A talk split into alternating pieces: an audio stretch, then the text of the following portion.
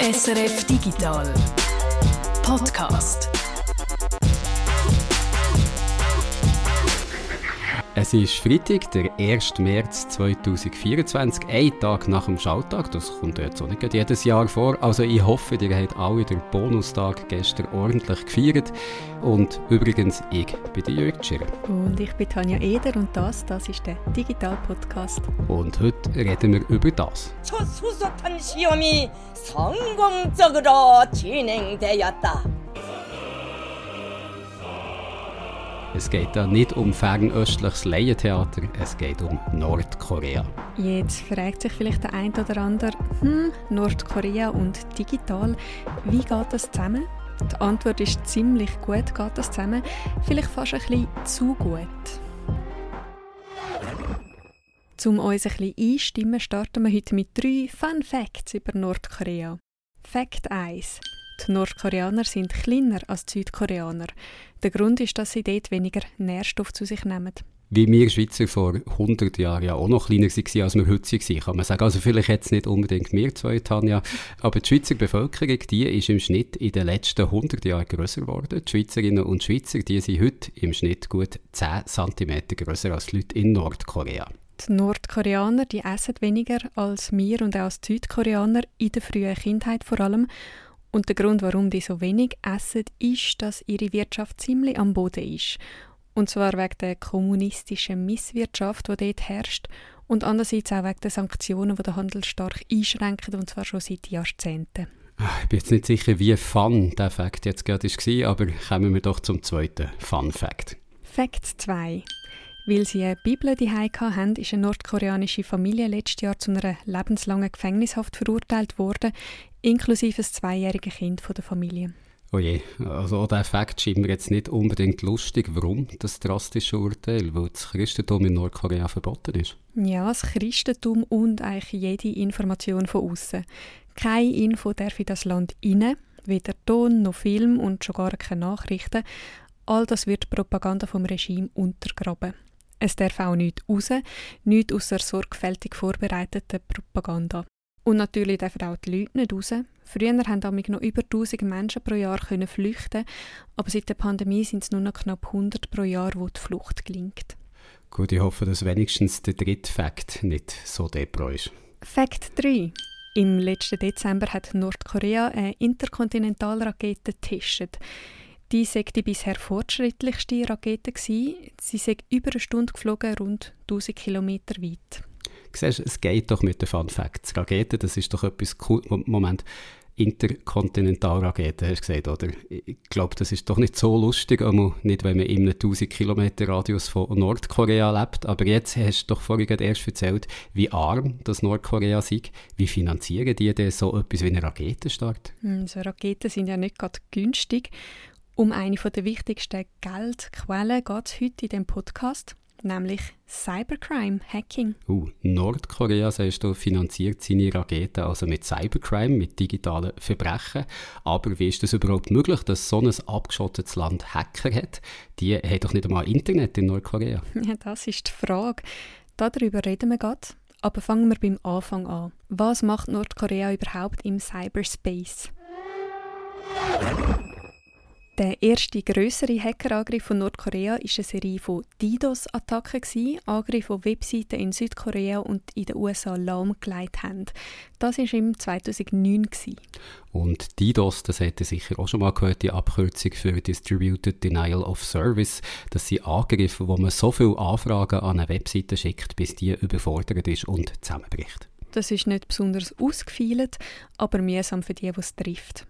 Eine grössere Attacke hat es dann im 2011 gegeben. Dort haben die Nordkoreaner nicht nur DDoS eingesetzt, sondern auch die Computer in Südkorea zerstört. Im 2013 haben die Banken und die Medien in Südkorea angegriffen und dann 2014 ist der erste Hack passiert, was auch global in die Medien geschafft hat. Der Film The Interview kommt nicht wie geplant nächste Woche in die amerikanischen Kinos. Die Hackergruppe drohte mit Anschlägen und Sony Pictures reagierte sofort. Pyongyang dementiert zwar eine Beteiligung an der Cyberattacke auf Sony, lobt das Vorgehen aber. Der Sony-Hacker, den kann ich mich besinnen, da hat Nordkoreaner doch verhindern, dass die Interview ins Kino kommt, so eine Komödie, wo der James Franco, der nordkoreanische Leihherrscher, der Kim Jong-un, hat so interviewen und wenn mich richtig kann besinnen, hat Nordkoreaner ja dann sogar irgendwie irgendwie Erfolg gehabt mit dem Hack. Also der Film ist zwar rausgekommen, aber nur mit Verspätung und auch nur in einer Handvoll Kinos. Ich glaube, lustig ist er trotzdem gewesen, aber eben, irgendwie ist es Nordkorea mit dem Angriff gelungen, den Film so ein bisschen zu behindern. Ja, es ist wirklich so ein Paukenschlag in der westlichen Welt. Wir haben da das erste Mal wahrgenommen, dass Nordkorea überhaupt Hacking betreibt. Gleichzeitig markiert das schon das Ende der ersten Phase vom nordkoreanischen Hacken. In dieser ersten Phase haben die Hacker vor allem Südkorea und die USA gestört, also so ein Sabotage betrieben. In der zweiten Phase merkt Nordkorea, dass man mit Hacking auch Geld verdienen kann. Im 2015 und 2016 greifen die Nordkoreaner eine Reihe von Banken an, in den Philippinen, in China, in Bangladesch, in der Ukraine, in der Türkei und in Polen und so weiter. Also gerade eine Schwette von Ländern, ziemlich fleissige Hacker sind das. Ja, und dann 2017 folgt ein weiterer Paukenschlag. Ja, so eine Cyberattacke hat die Welt noch nicht gesehen. Ein konzertierter Cyberangriff hat innerhalb nur weniger Stunden einmal rund um den Globus Zehntausende Computer lahmgelegt. Kam es in den Spitälern zu Verzögerungen. Operationen, die nicht zwingend sein mussten, wurden abgesagt. Der Lösegeldvirus WannaCry infizierte Systeme in über 150 Ländern. Kim Jong-uns Regime soll verantwortlich sein für einen Hackerangriff. WannaCry, das weiß ich auch noch, das ist ja bis heute einer der grössten Computerviren Der hat sich von selber aus ausbreiten, Computer verschlüsselt und dann Lösegeld wollen, damit die Computer wieder entschlüsselt werden. Es war ein riesiges Ding und nur per Zufall ist es noch einigermaßen glimpflich ausgegangen, ist es relativ schnell gelöst worden, das Problem. Das Ganze wäre eigentlich selber eine Podcast-Folge wert, aber zum Glück haben das schon andere gemacht. Ich tue noch ein paar Links in die Show Notes, dann könnt ihr so anschauen, wenn ihr möchtet. Aber kommen wir wieder zurück zum Thema vom Podcast heute äh, Nordkorea. Also auch hinter WannaCry ist in dem Fall Nordkorea dahinter gestanden, wo mit Hacken Geld verdienen Genau, und mit WannaCry, da sind wir schon am Übergang in die dritte Phase vom nordkoreanischen Hacking, in die Kryptophase nämlich. Das Lösegeld von WannaCry, das ist ja auch in Bitcoin verlangt worden. Der eigentliche Start von der dritten Phase ist aber schon ein bisschen vorher gewesen, im 2016 nämlich, wo nordkoreanische Hacker die Bangladesh National Bank überfallen haben eine Bank überfallen, aber nicht so, wie man das aus Filmen kennt, mit Pistolen und Skimasken, sondern via Internet. Und eben mit Krypto statt mit Banknötli. Nordkoreanische Hacker haben den Überfall sehr sorgfältig vorbereitet. Sie sind per Phishing-Mail ins System hineingekommen und dann haben sie dort ein Jahr lang einfach gewartet und geschaut und haben so ein gelernt, wie alles funktioniert bei dieser Bank, bis sie dann schlussendlich zugeschlagen haben und das Geld abzügelt haben. Und fast wären sie damit erfolgreich gewesen. Nur per Zufall, wieder mal, sind sie aufgeflogen und haben statt der geplanten Milliarden nur 80 Millionen Dollar können mitnehmen das ist immerhin noch ein ziemlich Sümmli, aber du hast gesagt, dass sie jetzt so der Auftakt zu einer neuen Phase vom nordkoreanischen Hacking war, also nur der Start von etwas Neuem. Ja, und seit dem Start sind die nordkoreanischen Hacker immer besser geworden in diesen Überfällen. Im Fokus sind dann gleich nicht mehr nur Banken gestanden, sondern auch Kryptodienste, also Wallet-Anbieter, Krypto-Casinos und so weiter. Im 2022 haben sie 15 solche Angriffe gestartet und eine Rekordsumme von 1,7 Milliarden US-Dollar erbeutet. Das laut dem Analyseunternehmen Chainalysis. Und weil man sich unter 1,7 Milliarden vielleicht nicht auf Anhieb so viel vorstellen kann, ich habe es mal noch ein bisschen ausgerechnet, dass sie 1700 mal 1 Million, also zuerst ein 1, dann ein 7 und dann 1, 2, 3, 4, 5, 6, 7, 8 noch hinten dran. Ich weiß nicht, ob man sich das jetzt wirklich besser vorstellen kann, aber auf jeden Fall eine riesige Summe.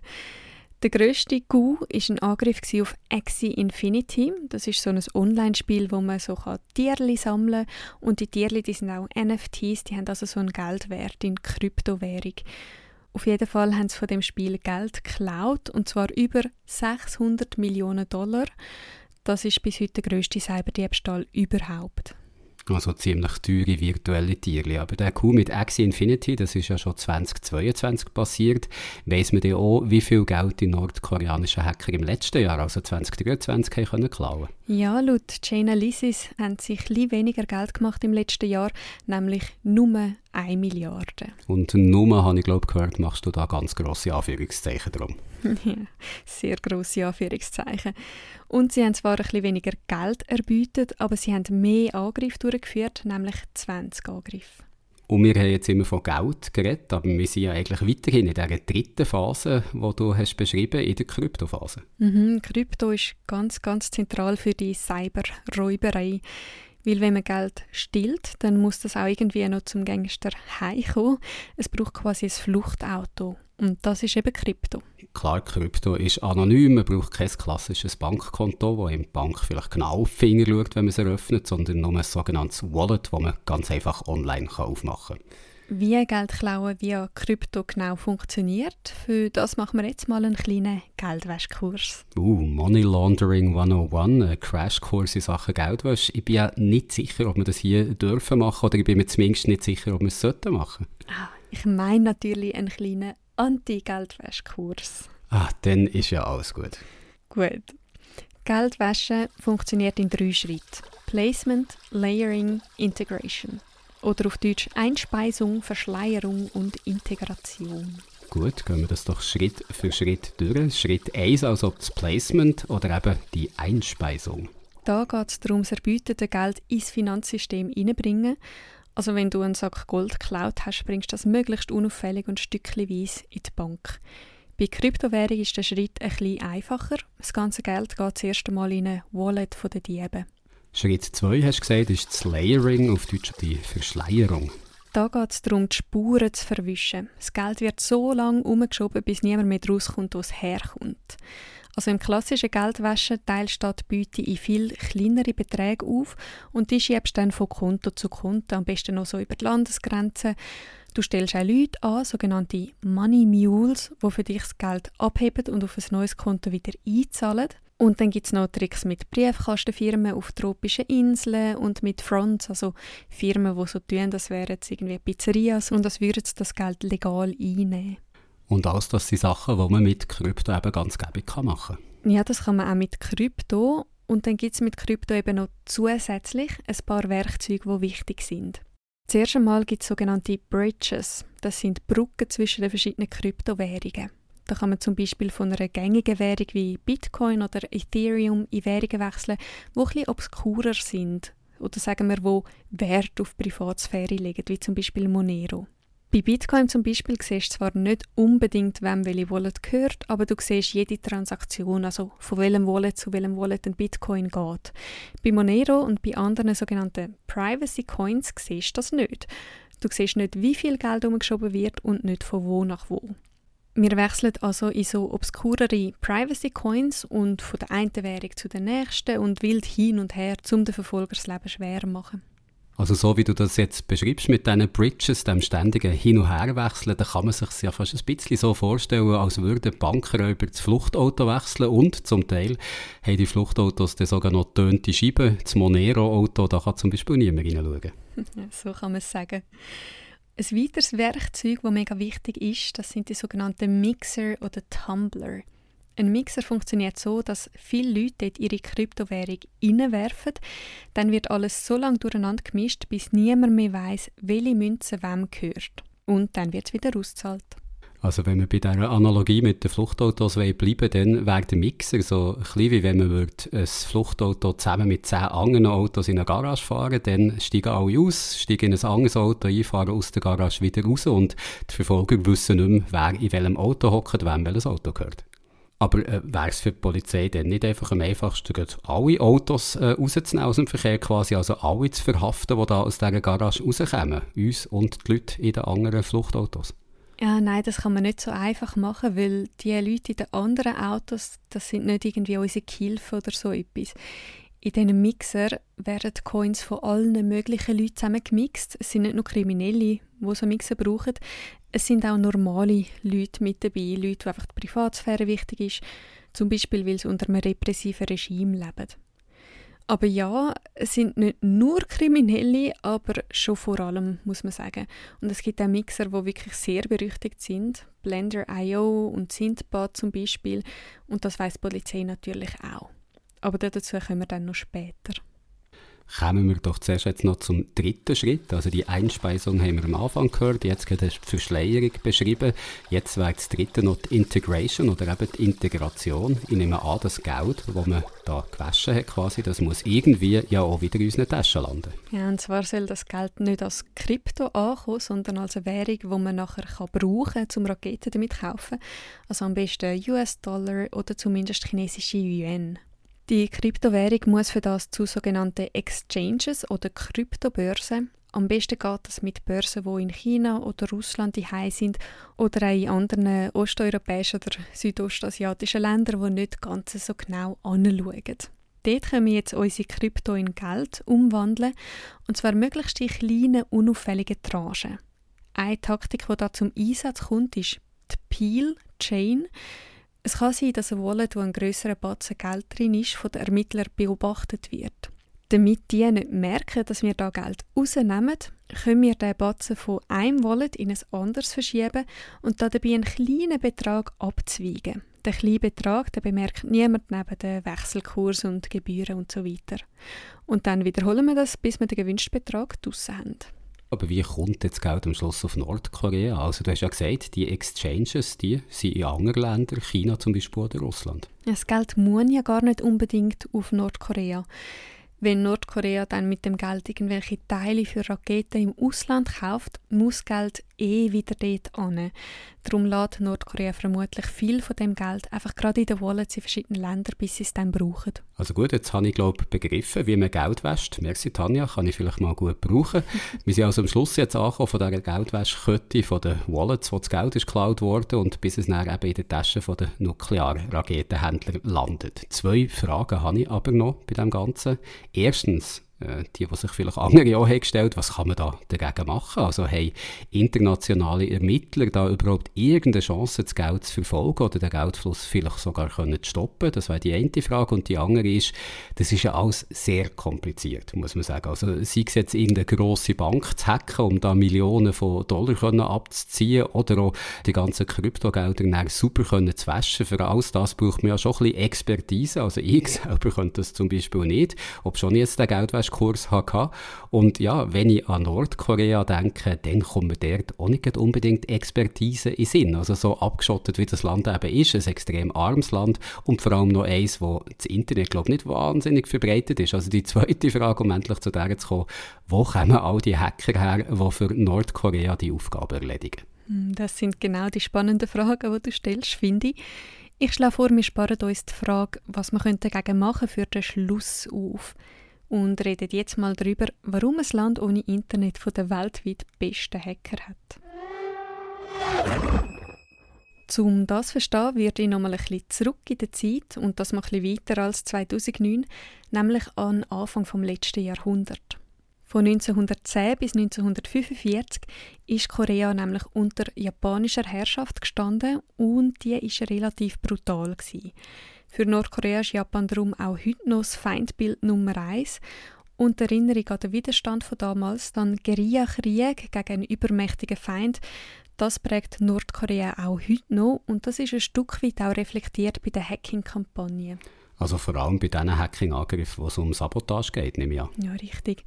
Und für die Anfänge vom Cybercrime, also dort, wo es mehr um Diebstahl geht, dort springen wir in die Anfänge vom nordkoreanischen Staat. In Nordkorea hat Kriminalität schon damals eine wichtige Rolle gespielt, vor allem der Schmuggel.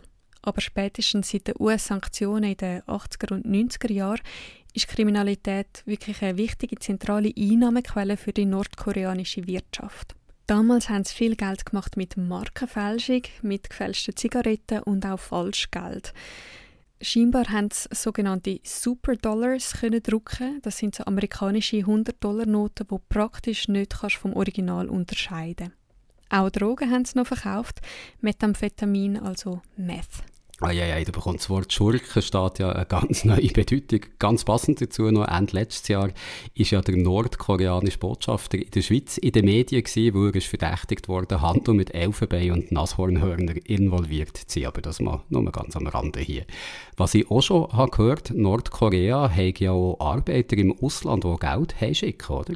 Ja, und das Ganze ist recht neu an Sklaverei eigentlich. Also Nordkorea schickt Leute als Arbeiter auf China, Russland, auch nach Afrika. Dort arbeiten sie unter prekären Bedingungen und der Großteil vom Lohn kassiert der nordkoreanische Staat.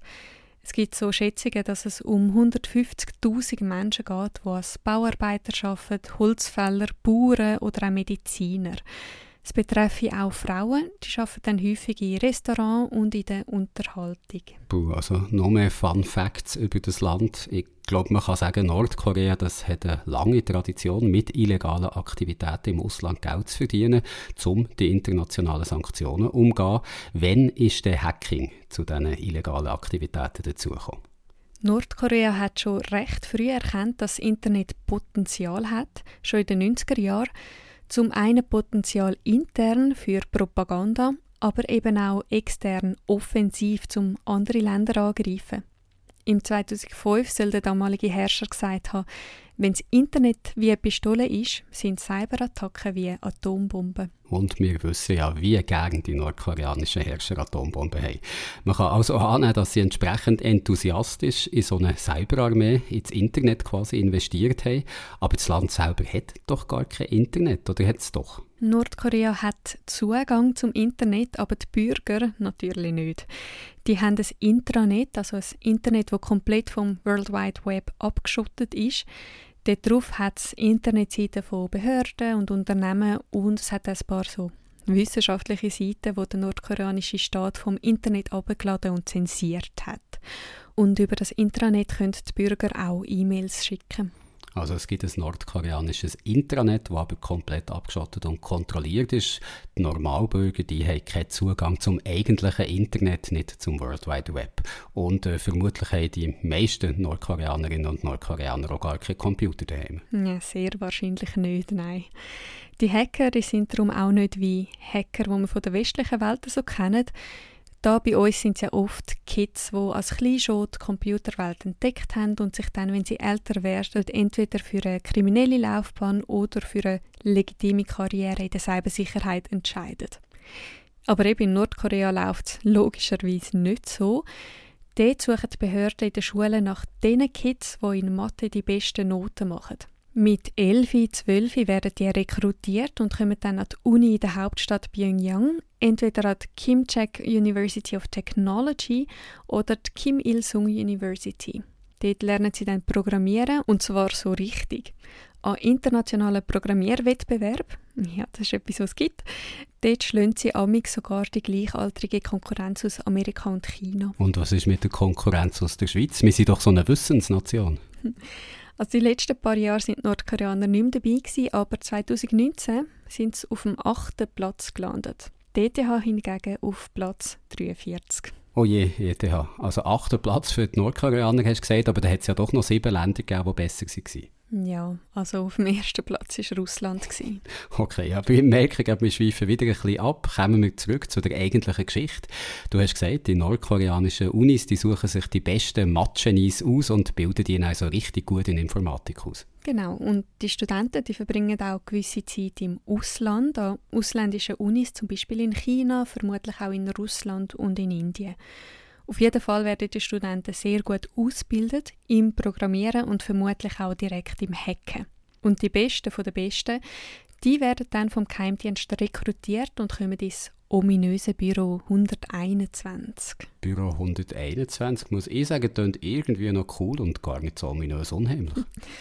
Ich nehme mal an, es geht ein bisschen um Verschleierung wenn einem südkoreanischen Geheimdienst das Dokument in die Hände fällt, wo fett Hackerbrigade draufsteht, dann wissen die ja gerade, was läuft. Darum Büro 121 ganz unauffällig. Und alles, was dort passiert, ist natürlich unter grösster Geheimhaltung. Aber trotzdem weiß man auch im Ausland ein paar Sachen über das Büro. Ja, man weiß doch so einiges. Man weiß, dass das Büro 1998 geschaffen worden ist und dass Nordkorea heute schätzungsweise 10.000 Cyber-Mitarbeiter hat. Vielleicht ein bisschen weniger, vielleicht auch deutlich mehr. Die einen von denen arbeiten beim Militär, die anderen beim Geheimdienst, eben bei dem Büro 121, wo auch für Cyberkriminalität zuständig ist. Amerika schätzt, dass das Büro 121 mindestens 6000 Mitglieder hat. Die sind wiederum in kleinere Teams organisiert, in Zellen von 5 bis 10 Mitgliedern typischerweise. Das sind dann die, die die Angriffe durchführen. Auch die haben übrigens wieder recht langweilige Namen, zum Beispiel Office 98, Lab 110 und so weiter. Ich glaube aber, es gibt eine von diesen Truppen, wo ich schon davon gehört habe, die ein bisschen cooleren Namen hat. Andere Leute haben vielleicht auch schon von der gehört, wo da ist mal ziemlich viel in den Medien gewesen, und es ist ein ziemlich cooler Name, den die Hackergruppe hat, nämlich Lazarus. Ja, das ist, weil der Name nicht von den Nordkoreanern selber stammt, sondern von der Sicherheitsfirma, die die quasi entdeckt hat. Andere Namen von dieser gleichen Gruppe sind Hidden Cobra oder Diamond Sleet. Aber in Nordkorea selber heisst es vermutlich 414 Liaison Office. Man weiß nicht viel über die Truppe, aber das scheint so ein die Eliteeinheit vom Büro 121 zu sein. Sie sind sowohl beim Sony-Hack als auch bei WannaCry und bei Axie Infinity involviert gewesen.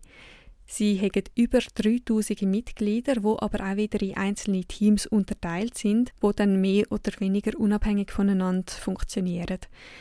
Es ist wirklich schwer abzugrenzen, welche Gruppe jetzt für was verantwortlich ist und welches Team jetzt zu welcher Organisation gehört. Manchmal wird darum einfach alles Hacking, das von Nordkorea kommt, als Tat von Lazarus bezeichnet. Also eine ziemlich undurchsichtige Sache, aber es ist jetzt nicht groß anders zu erwarten in so einem Gebiet und in so einem Land, wo man doch wenig darüber weiß. Mhm. Aber zusammenfassend kann man glaube ich sagen, man weiß zwar nicht jedes Detail, aber die nordkoreanischen Hacker, die setzen sich vermutlich zusammen aus kleineren und größeren, relativ unabhängigen Teams, die manchmal auch zusammenarbeiten. Aber wie machen sie das alles von Nordkorea aus? Also ist dort die technische Infrastruktur überhaupt gegeben, um so etwas möglich zu machen? Die meisten Angriffe werden tatsächlich vom Ausland aus gestartet. In Nordkorea ist der Internetzugang nicht so besonders stabil und es wäre ein schwierig zu verstecken, woher der Angriff kommt. Plus, das Risiko wäre auch grösser, dass etwas aus dem Internet den Weg ins Land hineinfindet und das muss man ja definitiv verhindern. Wie die Teams im Ausland arbeiten, darüber habe ich mit dem Stefan Sousanto geredet. Er ist Cybersecurity-Forscher am Center for Security Studies von der ETH. Er sagt, viele von diesen Teams sind in China und Russland stationiert, aber auch in anderen Orten in Südostasien. Wir sind da im Spektrum von, von ein paar tausend Nordkoreanern, äh, die ins Ausland geschickt werden, ähm, die geschult sind im IT-Bereich. Die Nordkoreaner machen alles, um irgendwie an Geld zu kommen. Legitime Arbeit, illegal äh, und denen wird gesagt, ihr müsst jetzt 100.000 äh, Dollar im Jahr quasi äh, erwirtschaften und den Rest könnt ihr behalten. Oder sie machen irgendwie einen Schnitt von wegen 100.000, 15 Prozent könnt ihr behalten oder ihr müsst 5.000 im Monat erwirtschaften, äh, den Rest könnt ihr behalten und so weiter. Die haben also einfach den Auftrag, Geld zu verdienen. Das können sie eigentlich auch legitim machen, also indem sie sich vielleicht Remote-Jobs in der IT-Branche suchen oder sie können es eben auch mit Cyberkriminalität versuchen. Das kann alles sein, kleine Betrügereien, Auftragsarbeiten auf dem Darknet oder sie zielen damit sogar auf die normalen Bürger ab. Oder es können eben auch grosse Attacken sein auf Banken oder Kryptodienste. Und was man an dieser Stelle vielleicht noch anfügen müsste, Cybercrime, das ist zwar eben ein riesiges Ding, aber nebendran machen die Hacker auch noch Sabotage. Also sie greifen immer wieder Südkorea an, vor allem Firmen und Infrastruktur. Und sie betreiben viel Spionage, vor allem um an militärische Geheimnisse zu kommen. Also Spionage, Sabotage, Diebstahl, nachdem wir ja schon vom Schurkenstaat haben geredet, erstaunt mich das jetzt nicht unbedingt so, aber was mich erstaunt, du sagst, manchmal arbeiten die Leute auch ganz legitimen, normalen IT-Jobs. Ja, also sie suchen sich Jobs in Amerika oder in Europa. Also einen Job, wo sie von remote arbeiten können, zum Beispiel als Freelance-App-Entwickler.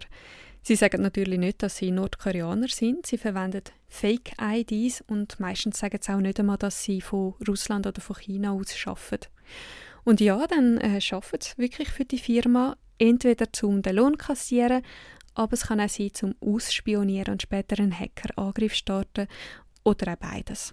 Also das heisst, so ganz rein theoretisch könnten nordkoreanische Hacker auch bei einer Schweizer Firma angestellt sein. Ja, theoretisch ist das möglich. Das FBI das warnt davor, dass man aus Versehen so jemanden könnte einstellen könnte. Also wenn du da raus, der jetzt zulässt, ab und zu einen IT-Freelancer einstellst, vielleicht willst du es mal googlen. Also ich glaube, wir tun am besten doch einfach den Link dazu in die Show Notes. Ja, gute Idee, machen wir. Für mich bleibt jetzt noch eine Frage zu diesen Hackern. Die wohnen in diesem Fall im Ausland und haben von der Zugriff auf das ganze Internet. Aber wieso bleiben sie trotzdem einem diktatorischen Regime treu in Nordkorea. Also die wären jetzt im Ausland, die sind gut gebildet, schlaue Leute haben wir gehört, kommen denen nicht Zweifel an ihrem Auftrag. Also die sehen ja, dass ihre Landsleute daheim unterdrückt werden, sogar Hunger leiden. Wie rechtfertigen die ihren Auftrag Geld stellen, um Atomwaffen damit zu finanzieren?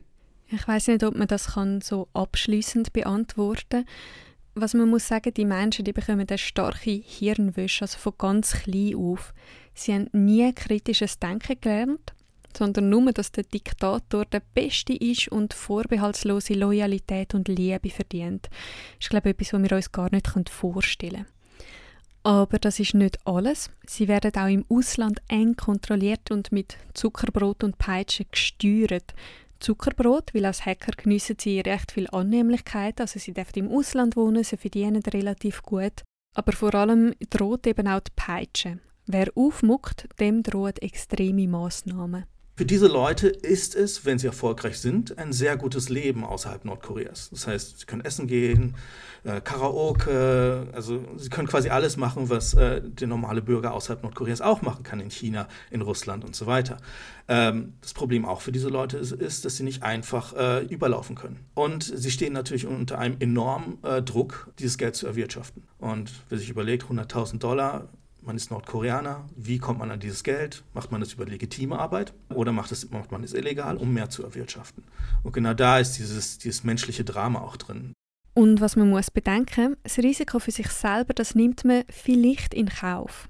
Aber man gefährdet eben auch seine ganze Familie die in Nordkorea. Wenn jemand ein schweres Verbrechen begeht, kann sein, dass die ganze Familie eingesperrt wird. Und wenn du Pech hast, über Generationen, also sogar wenn deine Kinder Kinder bekommen, dann müssen die auch wiederum das ganze Leben im Gefängnis verbringen. Uh, sehr unschön. Also das erklärt, glaube ich, gut, warum die Hacker im Regime der sogar im Ausland noch treu bleiben. Es ist wirklich etwas, was wir uns gar nicht vorstellen können. Und auch wenn du die Flucht geschafft hast, dann bist du deswegen noch lange nicht sicher. Der nordkoreanische Geheimdienst ist auch, man muss es sagen, sehr involviert äh, außerhalb des nordkoreanischen Staatsgebietes. Also da sind auch äh, Gruppierungen unterwegs, die dann auch äh, nordkoreanische Überläufer ermorden. Und trotz all dem, es gibt ein paar Überläufer, ehemalige Hacker, die nach Südkorea geflüchtet sind, von denen stammt auch ein Teil der Informationen, die wir über das Büro 121 haben. Ein Journalist von Bloomberg der hat mit ein paar ehemaligen nordkoreanischen Hacker können reden und sein Fazit ist das. There was one common thing about them, which was the sense of disillusionment. Once they had access to outside information, once they were able to freely roam in the internet, there was a spark And once they realize that there's a discrepancy between what they think is really happening and what North Korea is telling them, that's when the spark gets bigger. That little fire is what eventually drives them to decide to leave, even if it takes a huge risk on their lives. Sobald die Hacker Zugang zu Informationen auf dem Internet haben, zündet das so ein Funken. Sie erkennen, dass es eine Diskrepanz gibt zwischen dem, was die Welt sagt und was Nordkorea behauptet. Und der Funke der werde größer und größer und werde zu einem kleinen Feuer. Und das sage ich am Schluss auch der Grund, warum sie flüchten. Also ich glaube, machen wir hier mal Schluss, bevor wir noch weiter in die dunkle Welt vom nordkoreanischen Regime abtauchen und gehen mal einen Schritt weiter. Meine eine Frage war ja, wie ist es das möglich, dass Nordkorea so spitze Cyber-Experten hat? Das haben wir jetzt, glaube ich, nicht geklärt. Die andere Frage, die ist aber noch offen, nämlich die, was kann man dagegen machen? Dass man da muss etwas dagegen machen, das ist, glaube ich, keine Frage. Das Geld, das bei diesen Cyber-Raubzeugen gestohlen wird, das finanziert Raketen und Atomwaffen von einem Regime, wo ganz offiziell Südkorea, Amerika und Japan angreifen. Kryptodiebstahl ist nicht ein Nebenschauplatz, sondern wirklich eine der wichtigsten Einnahmequellen für Nordkorea. Und um nochmal zu sagen, wie viel das sie damit Einnahmen zahlen, haben wir ja vorhin schon gesagt, 1,7 Milliarden Dollar haben die nordkoreanischen Hacker im Jahr 2022 gestohlen. Im Jahr 2023 ist es immer noch eine Milliarde gewesen. Wie viel ist das eigentlich im Vergleich zu der nordkoreanischen Wirtschaft als Ganzes? Ja, viel. Etwa 5% vom BIP schätzt man. Aber es ist eben noch wertvoller als andere Einnahmen, weil es sind Einnahmen in Devisen in ausländischer Währung. Die USA hat letztens gesagt, sie befürchten rund die Hälfte der Devisen käme aus der Cyberkriminalität. Die Analysefirma Chainalysis sagt, die Einnahmen der Kryptodiebstähle können allein rund 10% vom nordkoreanischen Verteidigungsbudget decken. Also kann man eigentlich sagen, dass gestohlene Kryptogeld das fließt mehr oder weniger direkt gerade in die Rakete rein? Die UNO sagt ja, das sei effektiv so. Und das ist sicher ein Hauptgrund, warum man den Geldfluss stoppen sollte. Aber was auch noch dazu kommt, äh, ist die Kriminalität selber. Also dass Nordkorea Geld stillt, das Finanzsystem unterlauft und im schlimmsten Fall mit Ransomware-Attacken Spitäler lahmlegt. Also das muss man so weit wie möglich eingrenzen. Also ja, das ist glaube ich klar. Man muss verhindern, dass Nordkorea immer mehr Geld klaut. Aber eben die Frage, wie kann man das machen? Wie ist das überhaupt möglich? Die gute Nachricht, es ist den amerikanischen Behörden schon mehrfach gelungen, geklautes Kryptogeld wieder zu schnappen. Involviert ist da vor allem das FBI, aber auch private Sicherheitsfirmen wie zum Beispiel Chainalysis, wo wir vorher schon ein paar Mal erwähnt haben. Chainalysis hat sich explizit darauf spezialisiert, Kryptowährung zu verfolgen. Sie können verfolgen, wie die Beträge von Wallet zu Wallet fließen, wie sie dank Bridges zwischen verschiedenen Kryptowährungen hin und her wechseln und wie sie dann in Mixer landen. Und Mixer, um es nochmal kurz zu erklären, dort gehen mehrere Akteure ihre Kryptomünzen rein und bekommen dann andere Kryptomünzen wieder zurück, sodass am Schluss eben niemand mehr weiß, wem welche Münze gehört. Das Geld ist also gewaschen. Das heisst, dort müsste für die Verfolger eigentlich Endstation sein, oder? Scheinbar eben nicht unbedingt. Analysten sagen, sie hätten einen Weg gefunden, den Mixprozess zumindest teilweise nachverfolgen Dass das überhaupt möglich ist, das ist noch nicht lange bekannt. Chainalysis didn't even talk about demixing. We didn't want criminals to know that demixing was even possible. Das ist Erin Plant von Chainalysis. Sie erzählt die Geschichte, wie sie und ihr Team die gestohlenen Millionen aus dem Axie Infinity Hack verfolgt haben. Auch den Link gibt es in den Show Notes. Chainalysis hat es also geschafft, die Gelder zu verfolgen, aber verfolgen ist gut und recht, nützt aber an sich ja noch nichts. Also darum die Frage, kann man den Geldfluss nicht nur verfolgen, sondern auch stoppen, bevor das Geld bei den Waffenhändlern landet? Ja, es gibt eine Möglichkeit, und zwar bei den Exchanges, also bei den Kryptobörsen. Die kooperieren zumindest teilweise mit den amerikanischen Behörden, wenn sie schnell genug sind. We've done a lot of timing analysis on how long you actually have to freeze money, and it's somewhere in the window of 20 minutes to one hour at the most. Nach 20 bis 60 Minuten ist das Geld schon wieder weiter gewandert. Da müssen die Ermittler also wirklich schnell sein. Das sind zum Glück ab und zu. Also zum Beispiel bei dem Axie Infinity Hack, dort haben die Ermittler immerhin etwa 20% vom Geld zurückholen. Man muss sagen, das ist nur möglich gewesen, dank monatelanger Knochenarbeit. Aber es werde besser. Das behauptet es zumindest. Ja, also 20 Prozent, das ist jetzt wirklich mehr als nichts, aber viel ist es ja wirklich noch nicht. Also hoffen wir, dass die Verfolger wirklich noch besser werden. Die Gesetze rund um Krypto, die werden auch tendenziell strikter. Das kann den Kryptoverfolger auch noch helfen in Zukunft wenn wir schon von Gesetzen reden, vorher haben wir ja kurz darüber geredet, ob die Mixer überhaupt legal sind. Klar, gewisse Leute haben wahrscheinlich legitime Gründe, die zu brauchen, um anonym zu bleiben. Aber in vielen Fällen sind das ja einfach Kriminelle, ob die jetzt aus Nordkorea kommen oder von einem anderen Ort, wo da einfach ihr gestohlenes Geld waschen ja, Grundsätzlich ist es so, wenn jemand dieses Produkt für kriminelle Zwecke nutzt, ist das nicht per se strafbar. Außer wenn du kannst davon ausgehen dass es der Käufer genau dafür braucht, also für kriminelle Zwecke, dann schon. Was wahrscheinlich nicht so einfach ist nachzuweisen und sonst gilt halt einfach der Grundsatz, wenn jetzt jemand ein Auto kauft und mit dem dann jemanden befahrt, da ist ja auch nicht der Autoverkäufer schuld dran. Ja, genau. Aber wenn er jetzt das Auto, keine Ahnung, sagen wir mal, mit extra grossen Pneu und ohne Nummernschild verkauft, äh, dann vielleicht schon. Und genau darum ist es den USA auch gelungen, einige Mixer zu schliessen, zum Beispiel Blender, Tornado Cash und Synthbot.io. Eben genau solche, die nordkoreanisches Geld gewaschen haben. Im letzten Oktober hat die USA auch neue Regeln für Mixer vorgeschlagen. Banken, die Geld annehmen, wo durch Mixer durchgegangen ist, müssen genauer nachfragen und dokumentieren, was es mit dem Geld genau auf sich hat. Es ist übrigens nicht nur die USA, die gemerkt hat, dass da etwas gehen muss. Auch Südkorea arbeitet im Moment an neuen Regeln für Mixer und in der EU ist vor einem Jahr ein neues Gesetz herausgekommen, das Krypto strenger reguliert. Das tritt jetzt schrittweise bis Ende Jahr in Kraft. Es ist auch schon eine weitere Regulierung in Arbeit, wo Kryptotransaktionen noch besser nachverfolgbar machen soll. Intransparente Währungen wie Monero, Anbieter von privaten Wallets und auch Kryptomixer könnten je nachdem verboten werden. Aber so Regeln sind natürlich gut und recht, aber das Ganze ist ja ein internationales Business. Also je nachdem, wo das die Mixer stehen, in welchem Land genau, wo die Währungen daheim sind, dann können die USA und Europa, die können das ja nicht einfach verbieten, oder? Ja, über das habe ich auch mit dem Stefan Sousanto vom ETH Center for Security Studies geredet.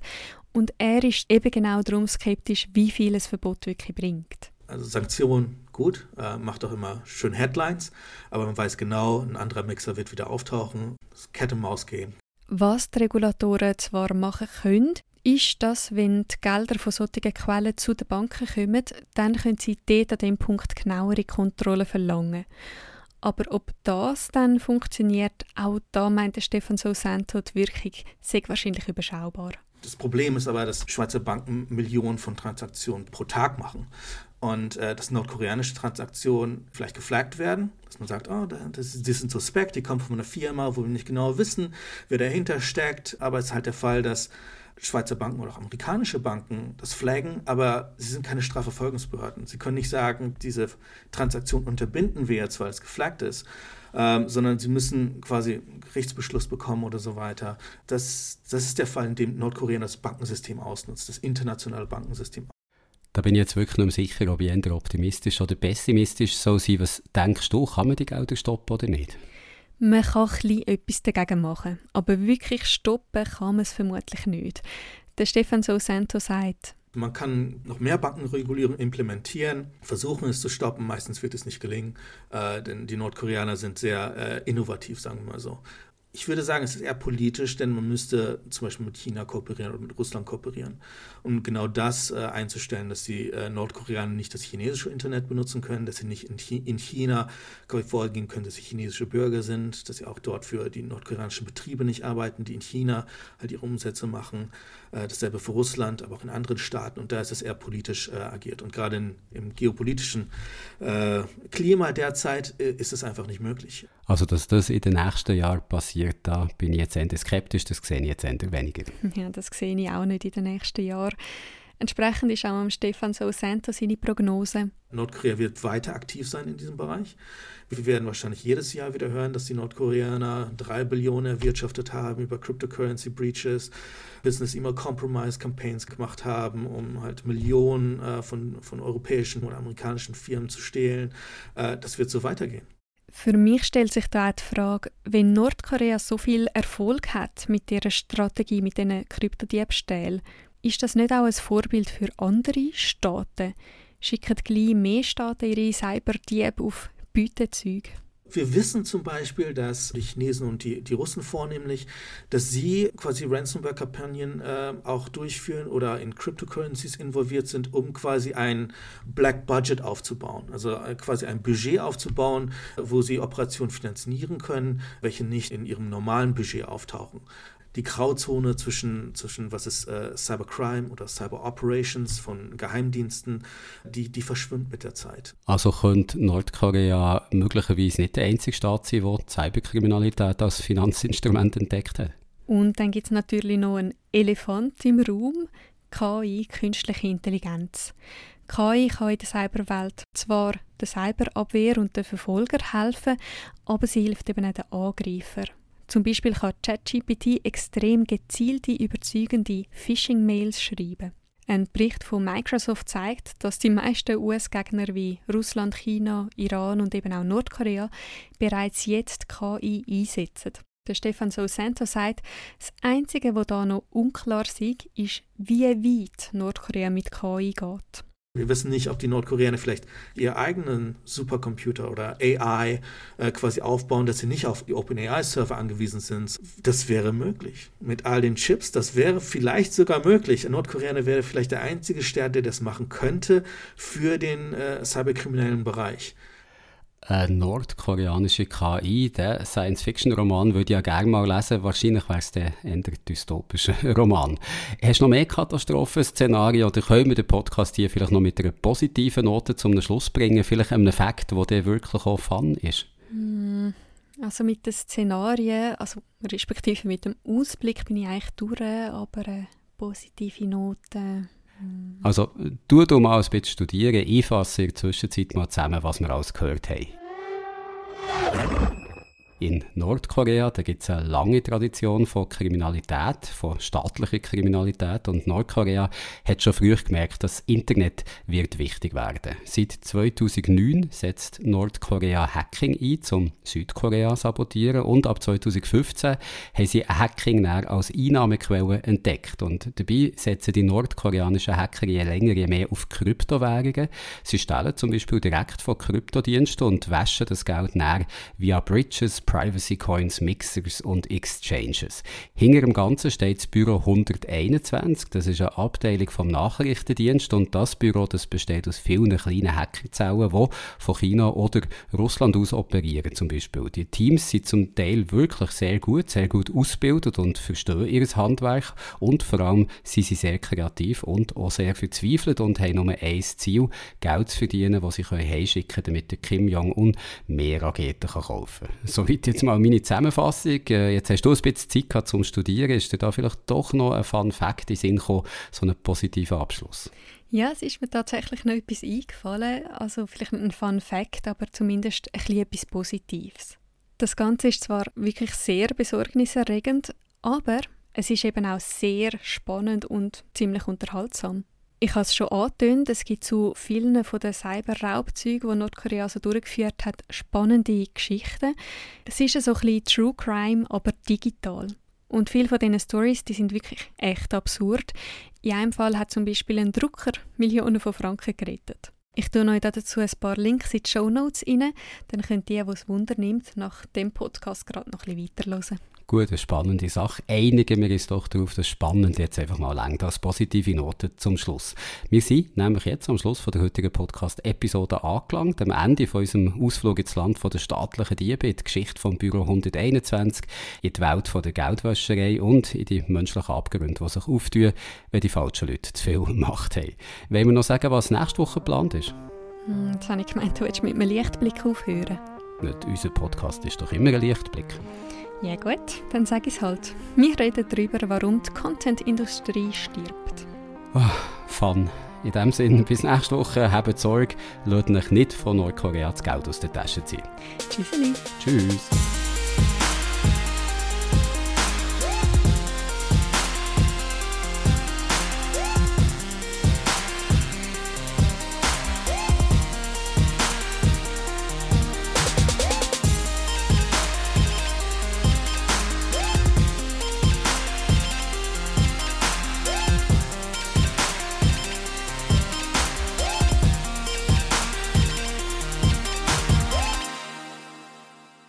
Menschliche Drama dahinter, dass Leute eigentlich ein gutes Leben haben wollen, überleben wollen in diesem Staat und dann halt Sachen machen müssen äh, im Ausland, aber auch im Inland, äh, wo man sagt, hey, das, das, was sind eure Werte? Und die sagen, wir, wir können uns diese Werte einfach nicht leisten, weil wir überleben müssen.